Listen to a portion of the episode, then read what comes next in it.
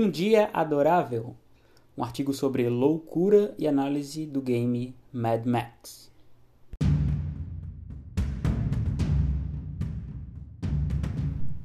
Parte 1 I Was Born in the Desert.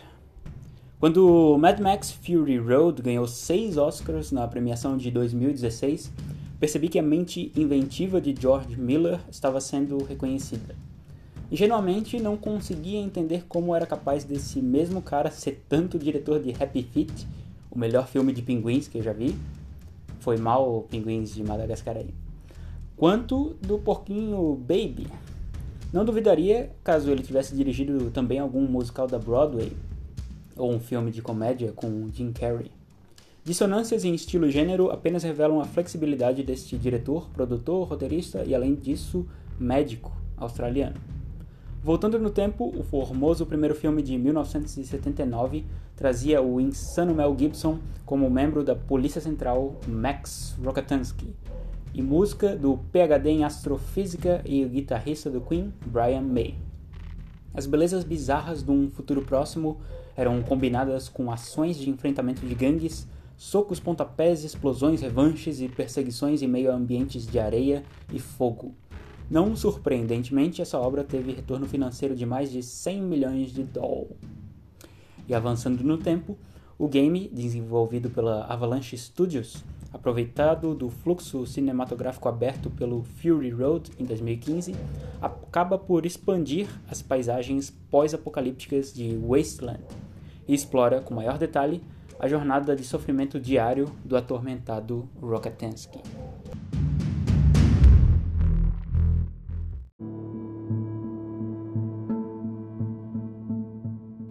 Parte 2 Life is hard, that's why no one survives. Um homem de rosto carburado navega pelo deserto com seu Ford Falcon XB GT 1973, carinhosamente apelidado de V8 Interceptor. Alavanca com o soar dos pistões e o roncar do motor a oito válvulas. Em suas veias corre gasolina e seu mundo de fogo e sangue é habitado por espectros do passado. Suas interações com os demais sobreviventes desse cenário de pós-apocalipse são baseadas em favores medíocres por algum retorno valioso. Seus trabalhos são baseados em roubar, destruir, capturar ou matar, ou todos em conjunto. Poucos sobrevivem para testemunhar seus feitos. Ele pouco se importa com isso. Sobreviver é o único objetivo razoável para ele. Na história, Max deve resgatar seu Interceptor, sequestrado por saqueadores do secto de Lord Scrotus. Ao longo da jornada é acompanhado por um auxiliar mecânico, o Chum Bucket, uma pobre criatura disforme, um desonhador das distantes dunas, um idiota erudito apaixonado por suas magnânimas criações automobilísticas. Chum conserta o carro, oferece peças, equipamentos e outras benesses, ataca inimigos, louva Max em latim e troca apenas de desventuras na estrada da fúria deserta sem fim.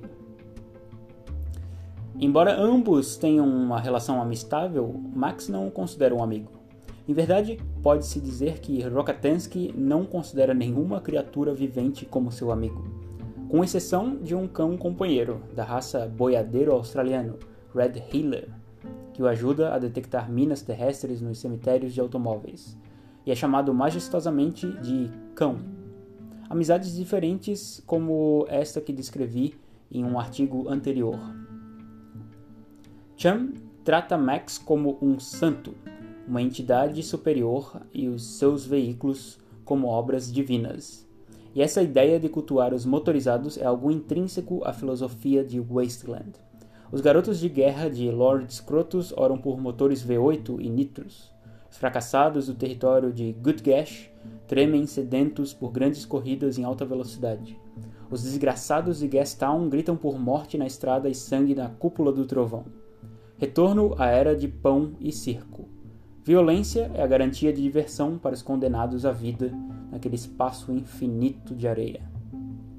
E o game entende isso de maneira precisa Existem diversas formas de personalizar seu precioso, alterando motores, aros, adornos, pinturas, armas, equipadas, chassis, turbos. Até mesmo nos comandos o game se diferencia. tendo o mesmo botão R2 que acelera os carros, servindo para acelerar a corrida a pé de Max. É preciso sagacidade para entender cada situação que irá ser enfrentada, equilibrando a configuração do veículo para que se preze aceleração, ou velocidade, ou manejo, ou robustez mecânica. Soma-se a atenção que se deve ter para o reservatório de combustível, o qual pode esvaziar e deixar você desprovido de gasolina no meio do caminho. Além disso, as montarias de todos os punks deste Outback isolado são rat rods, de aparências intimidadoras, carcaças exageradas, brutarias de chassis pesados, hard trucks com aros de aço platinado, pneus com espetos para solo duro, crânios e bonecas macabras como ornamentos de capô. Porventura, tempestades de areia chegarão repentinamente, em momentos aleatórios, sem misericórdia, destruirão os automóveis, conduzirão peças esvoaçantes pelos ares, atacarão qualquer um e qualquer coisa que estiver ao alcance das descargas elétricas do céu soturno. Raios ionizam o chão e promovem choque a quem estiver dentro de um certo perímetro. Felizmente, a tempestade traz caixas com conteúdo valioso, as quais podem ser capturadas pelo arpão de Chumbucket e coletadas por Rokatansky. E felizmente, independente disso, Max não tem nada mais a perder. Eventualmente, o guerreiro da estrada pode se encontrar com uma figura mística localizada no topo de montes diversos ao longo de Wasteland. Tal personagem, denominado Griffa, possibilita a melhoria de habilidades de luta de sorte, entre outros fatores fisiológicos do guerreiro.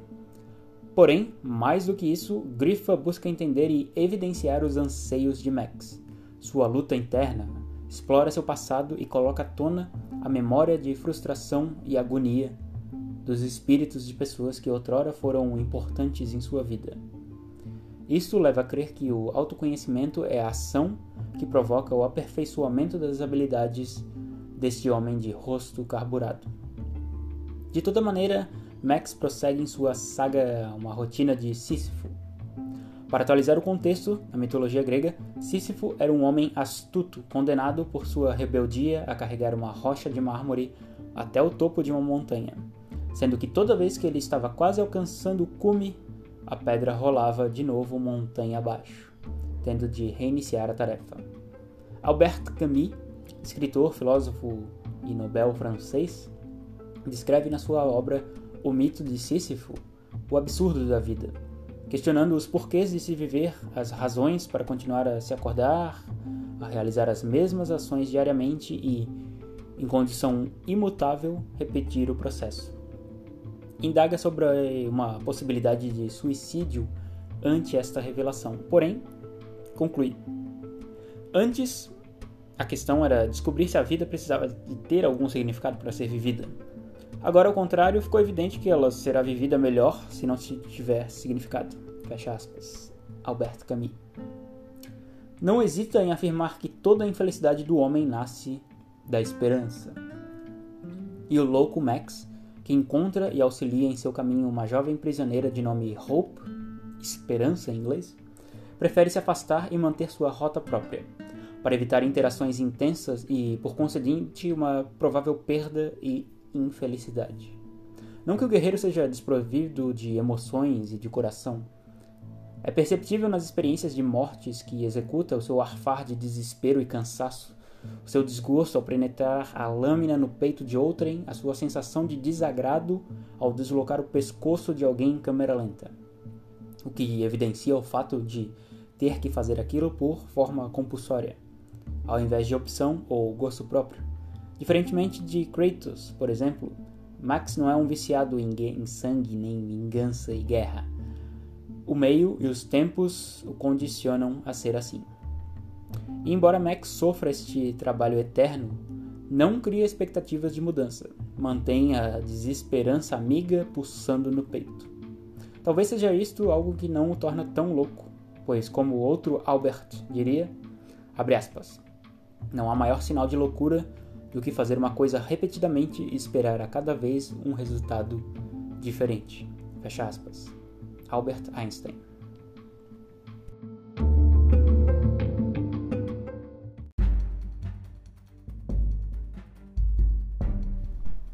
Parte 3 Time to Go, Regret It Later. Na música Pose, Humberto Gessinger canta: Vamos dançar num cemitério de automóveis, colher as flores que nascerem no asfalto. Embora Max encontre tantos cemitérios de automóveis e flores no asfalto, não faz tais coisas. Talvez George Miller o tenha feito, pois a ambientação das filmagens em 2014 de Mad Max Fury Road teve de ser transferida para um deserto na Namíbia, já que na Austrália havia chovido anormalmente e estavam nascendo flores no semiárido, o que comprometeria a aparência que o de diretor desejava transpassar na película. Voltando ao ponto, o jogo de Mad Max traz todos os elementos já vistos nos quatro primeiros filmes da saga do parrudo que guia seu possante sem motivos nem objetivos pela lei da infinita highway. O game é fiel às origens e faz com que o guerreiro encontre pela estrada rostos e retratos, caminhando entre o real e o abstrato, entre mortos e feridos e entre a loucura e a lucidez. A obra aprofunda a brutalidade e as bizarrices, ampliando significativamente o universo pós-apocalíptico de Max, o homem que enfrenta o deserto e seus temores. Enquanto isso, nós seguimos esperando por um possível anúncio do tio George Miller sobre uma nova obra da série, embora já tenhamos adaptações para consoles e quadrinhos. Enfim, como Tina Turner cantava em Thunderdome, nós não precisamos de outro herói. E Max segue não o sendo. Abre aspas. Vou lhe dizer um grande segredo, meu caro. Não espere o juízo final. Ele realiza-se todos os dias. Fecha aspas. Albert Camus.